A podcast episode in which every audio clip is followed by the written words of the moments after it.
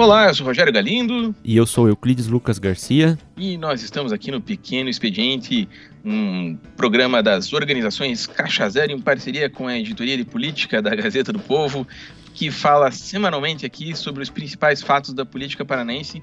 E o Euclides é sempre um convidado de luxo aqui que vai falar pra gente sobre tudo o que acontece de importante na política local. Euclides, essa semana não tem muito como fugir do fato mais importante da política local e nacional e até internacional aí um é. bom tempo, que é a condenação do presidente, ex-presidente Luiz Inácio Lula da Silva, condenado em segunda instância pelo TRF a 12 anos de prisão. E lógico que isso mexe com o cenário nacional, né? O Lula sempre é um candidato forte a presidente, esse ano aí aparece nas pesquisas sempre em primeiro lugar e com muita intenção de voto, mas mexe também nos estados, né? É disso que a gente vai falar aqui. É, não é só a eleição nacional que é influenciada por isso, as disputas estaduais também têm um impacto. Aqui no Paraná, por exemplo, Euclides, tem um candidato especificamente, um candidato forte, que pode inclusive desistir da campanha por causa disso, né? Que é o senador Requião. Como é que você acha que fica a situação do Requião? Como é que fica o cenário aqui no Paraná sem o Lula, imaginando que ele fique fora da disputa?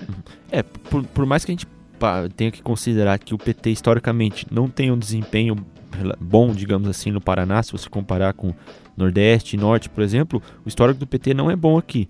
Apesar disso, não há como você desprezar a candidatura venha ela se concretizar ou não, do ex-presidente Lula, porque ele sempre tem, como você disse, bastante intenção de voto e isso, de uma forma ou de outra, influencia e o Paraná não fica fora disso. E o senador Requião, se talvez se você pegar fora Gleisi, que é a presidente nacional do PT, e, e nesse processo todo de Lava Jato sempre está ao lado do Lula, talvez a figura que mais esteve ao lado dele tenha sido também o, o Requião, coincidentemente dois senadores aqui do Paraná. E o Requião, ao se lançar candidato ao governo, muita gente ficou reticente, a considerou blefe dele, etc., porque ele está praticamente isolado do PMDB, não tem, não construiu alianças para viabilizar uma candidatura ao governo.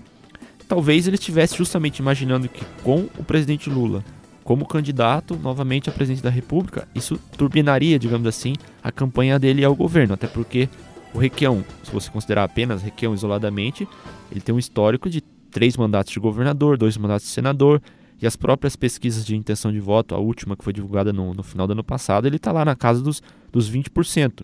É uma quantidade... Isso sem fazer campanha e sem aparecer muito, né, pedindo é, voto nem nada, né? É... Tá, tá, quietinho no canto dele lá. É, né? Todo mundo diz, ah, o Requião tem uma rejeição muito grande. Tem, mas ele tem eleitores bastante fiéis, tem um recall muito grande ainda e não há como você desprezá-lo de nenhuma maneira numa eleição para governador. E, e para, digamos assim, para melhorar esse desempenho, ele apostava muito na, na candidatura do presidente Lula, que na pior das hipóteses, traria alguns votinhos para ele. Talvez não muitos, mas alguma coisa isso ia interferir. Não só. É, na... sim, porque inclusive nas duas vezes últimas que ele foi eleito governador, o Requião, ele teve apoio do Lula no finalzinho e foi um apoio decisivo, né? Em 2002, quando o Requião foi candidato contra o Álvaro Dias, o Lula manteve uma espécie de distância da campanha aqui no Paraná por um bom tempo e no final acabou acompanhando o Requião, dando apoio para ele e foi decisivo para o Requião ter um pouquinho de vantagem sobre o Álvaro e ganhar aquela eleição. E Isso. em 2006 foi mais ainda. A disputa contra os Marias estava apertadíssima. Uhum. No, na última semana de campanha, o Lula veio aqui em Curitiba, subiu no palanque e pediu o voto para o Requião. E aí o Requião de novo no embalo do Lula, que estava por cima, como sempre, né? Naquela época, o Requião conseguiu ganhar e por uma distância muito pouca. E pode, pode ser que isso viesse a acontecer de novo, né? Poderia, de novo, o Requião apostar nessa diferença que o Lula faz e fez aqui no e, Paraná. E não, né? e não só nessa diferença, né? A gente tem que considerar que essa campanha em 2018 vai ser uma campanha é, curta, e não pode financiamento privado, ou seja, quem vai financiar é, são os recursos dos próprios partidos que fizerem parte da coligação. Você considerar PT e PMDB, são os dois partidos que, pela, pela divisão eleitoral, eles têm o maior tempo de TV juntos. Ou seja, sem fazer muita força, o Requião já teria ali em torno de um terço, um quarto do, do horário eleitoral de, de rádio e televisão. Faz muita diferença. Que numa, né? que numa campanha que vai ser barata, não vai ter muito como isso, esse tipo de coisa, o horário eleitoral, fora os debates que vão acontecer, vai ser muito decisivo. E o tempo de TV também. E a gente sabe que o Requião é um showman. Isso ele Se ele tiver, quanto mais tempo de TV ele tiver, melhor para ele. Ele vai tentar desconstruir os adversários, etc. Enfim, é, é o apoio importante não só do ponto de vista de trazer votos para ele, mas também na configuração de tempo de TV e alianças. Inevitavelmente aí outros partidos podem vir junto, PCdoB, PCB, o PV costuma Sim. se aliar com o Requião. Então assim, a, a, entrada do PT nisso aí for, fortalece bastante uma, uma eventual candidatura dele. Agora, Euclides, você que é um homem que acompanha a política nacional desde os tempos de Jânio e Jango, é, a gente ouve falar aí nos últimos dias uma hipótese meio maluca, que vamos supor que o Lula ficasse fora da eleição mesmo, por algum motivo, é, judicial ou não, mas é, que algum nome da esquerda poderia assumir essa, essa vaga, né, entrar nesse vácuo. E teve até gente falando que o Requião podia ser esse nome. Você acredita, Euclides Lucas Garcia, em Requião candidato à presidência? Ele e o Álvaro na mesma eleição? Já imaginou que coisa doida? Olha, Rogério, assim, é, enquanto o Lula está cotado, pelo menos a pré-candidatura ele está posta, o nome do Requião como candidato a vice está relativ relativamente sendo bastante dito, externado aí por várias pessoas que ele poderia vir a ser o vice do Lula, etc. Agora, para ele assumir a cabeça de chapa numa eventual desistência, eu acho muito difícil.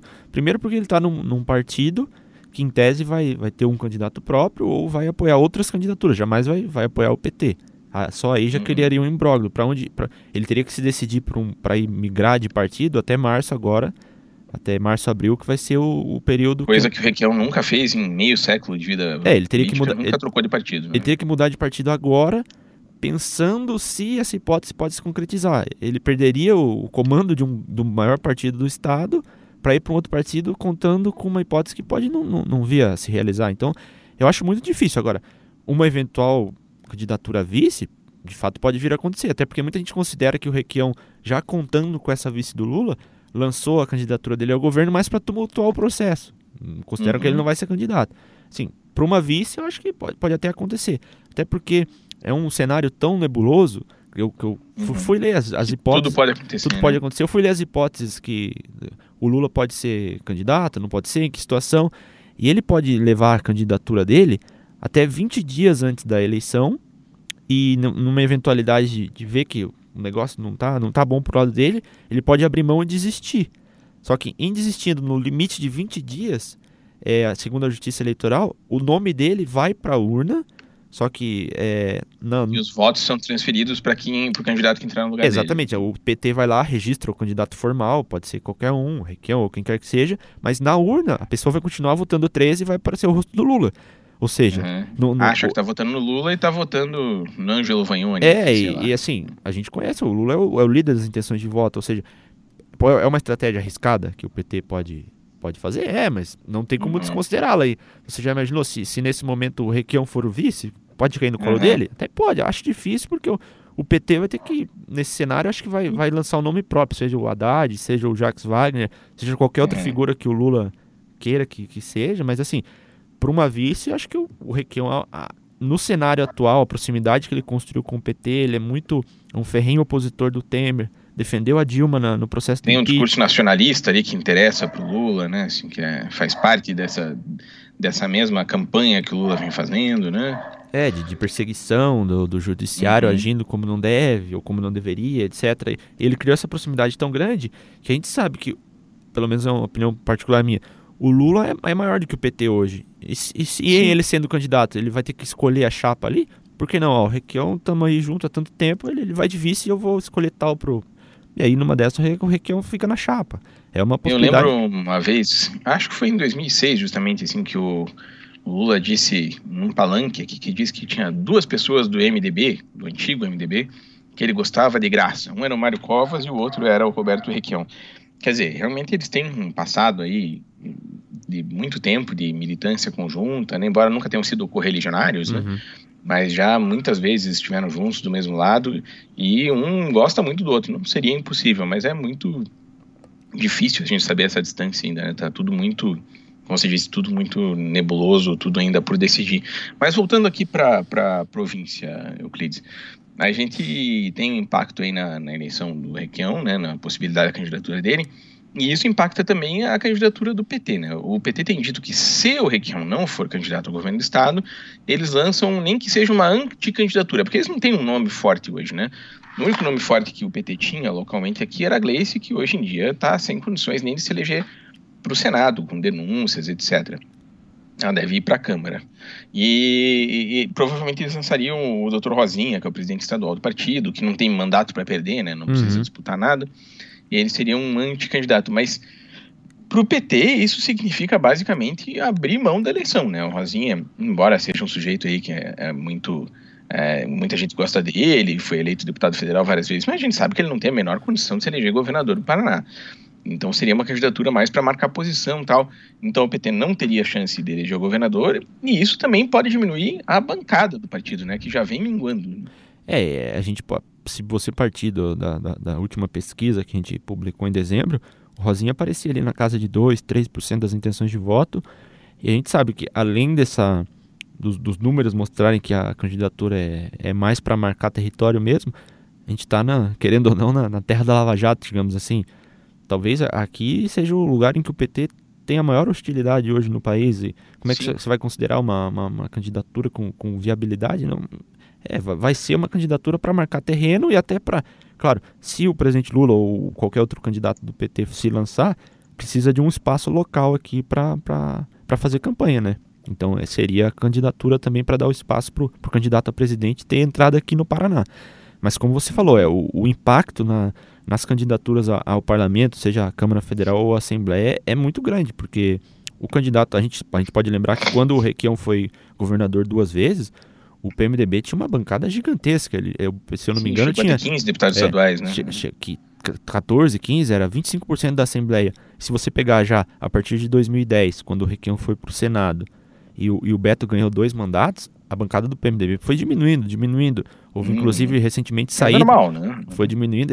E, se você pegar recentemente que alguns deputados saíram do PMDB por divergências com o próprio Requião, a bancada do PMDB hoje não tem cinco deputados. Uma bancada chegou uhum. a ter 15. Uhum. Ou seja, isso mostra o quanto um candidato a governador forte e um candidato a presidente também, um, um candidato a majoritária, traz junto votos para deputado. Não, às vezes não, não na figura de um determinado deputado ou de dois, mas na própria legenda. O PT sempre foi um, um voto de legenda bastante forte e isso ajuda a aumentar a bancada. Em, em 2010, o PT elegeu seis, sete deputados, hoje está só com três.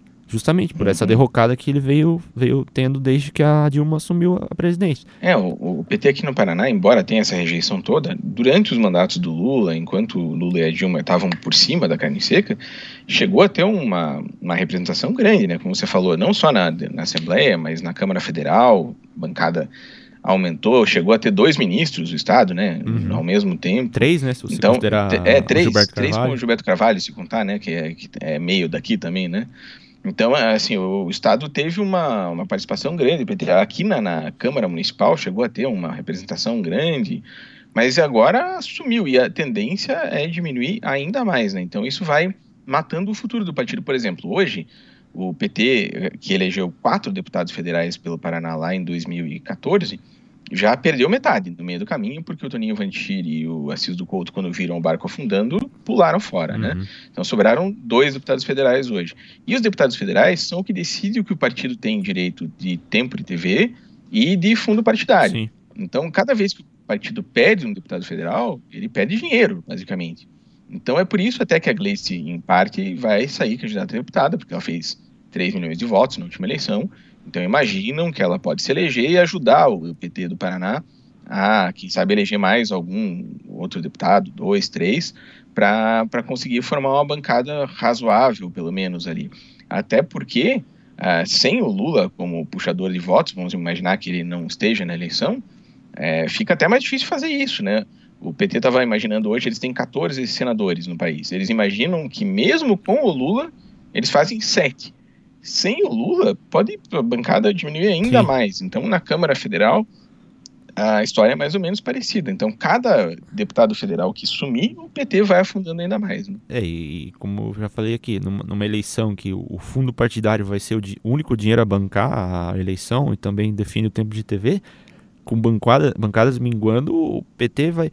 O que todo mundo diz que o PT vai, vai perdendo espaço, não só em filiados, em força, em tamanho, uma eleição que é o que vai reerguer o partido, ele vai também vai perdendo espaço. Ou seja, é um, é um círculo vicioso aí que, que se, é difícil de sair. É dessa... ladeira abaixo. É. Né?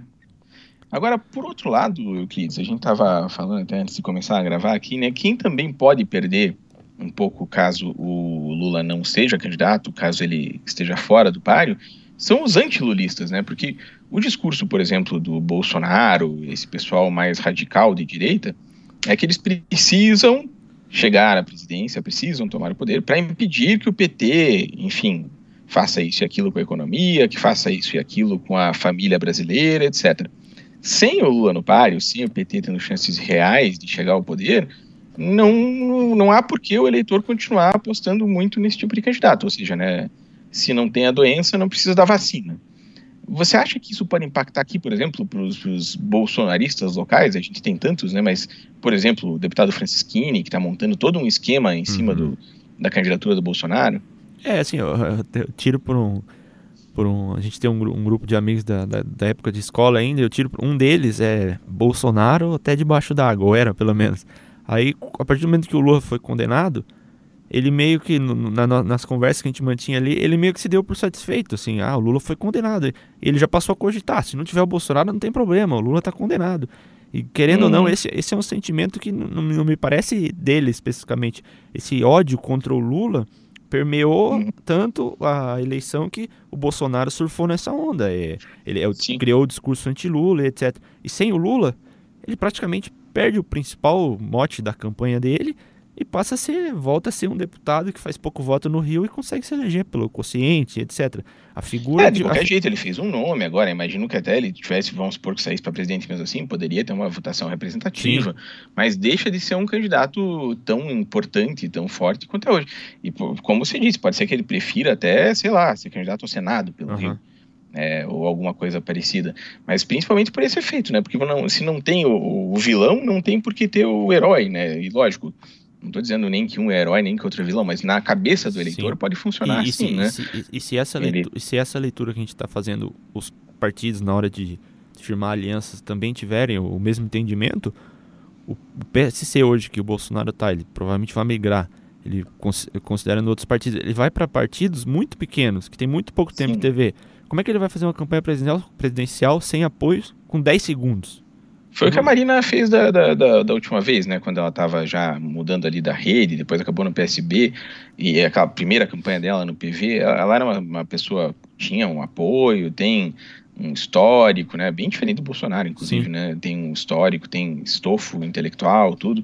Mas chegou ali no momento de, de ir para a eleição mesmo, ela tinha um minuto de TV, não tinha é, dinheiro, não tinha. Não, não tem como, né? Sim. Não tem, é, é insustentável fazer campanha desse jeito. Né? É, mas acho que dá para relativizar um pouco, talvez, porque a, a eleição para deputado geralmente é muito personificada na, no candidato, né? Independente do partido que ele esteja, da hum. corrente que ele defenda, etc. Então, assim, e querendo ou não, o Francisquini ele já criou um eleitorado meio que fiel. Ah, assim. não, que ele, o Francisquini se elege, disso não tenho dúvida, mas o que eu digo é que ele parece que ele estava querendo carregar bastante gente junto, que ele né? poderia, sei lá, ser ministro da Justiça, o que ele, né, caso o Bolsonaro fosse eleito, que ele seria uma figura importante do governo, né, teria uma, uma participação relevante lá dentro. E agora parece, se as coisas caminharem como a gente está imaginando, esse sonho de nacionalizar o nome dele, de, de ter uma participação maior, eu acho que vai por água abaixo. Né? É, até porque assim, a gente não. A gente tá um pouco longe de Brasília e a gente fica meio Sim. refém dessas informações que chegam.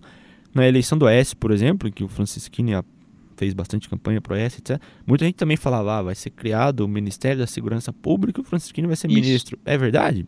Sabe se Deus se é verdade, né? Então, assim, tem que relativizar um pouco, mas que ele até porque ele, ele se põe como candidato a estadual, né? Nessa onda do Bolsonaro. E o filho Sim. dele, o Felipe Francisquini, para federal. Não sei, pode rever esse, esse jogo, se o Bolsonaro realmente minguar tanto.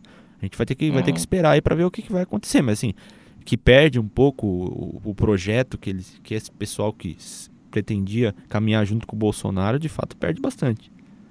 É, tudo isso como a gente está dizendo, né? Isso é tudo a gente vai ter que ver com o tempo, a gente está ainda no fim de janeiro, a eleição em outubro, né? Pelo menos até junho, julho ali, quando começa a discussão mais séria sobre convenções e a decisão dos candidatos, muita água vai rolar por baixo é, da ponte, tem... tem... que ver como é que fica a situação jurídica do Lula, principalmente, né? Tem um momento... E isso tudo vai se assentando, né? Tem um momento importante que também está chegando aí, que é até um, momento mais de burocracia, digamos assim, que o eleitor não, não, não, não se atenta tanto, que é o mês de março, que é a janela, né? O, os deputados que estão em mandato hoje tem um mês ali para mudar de partido sem perder o mandato.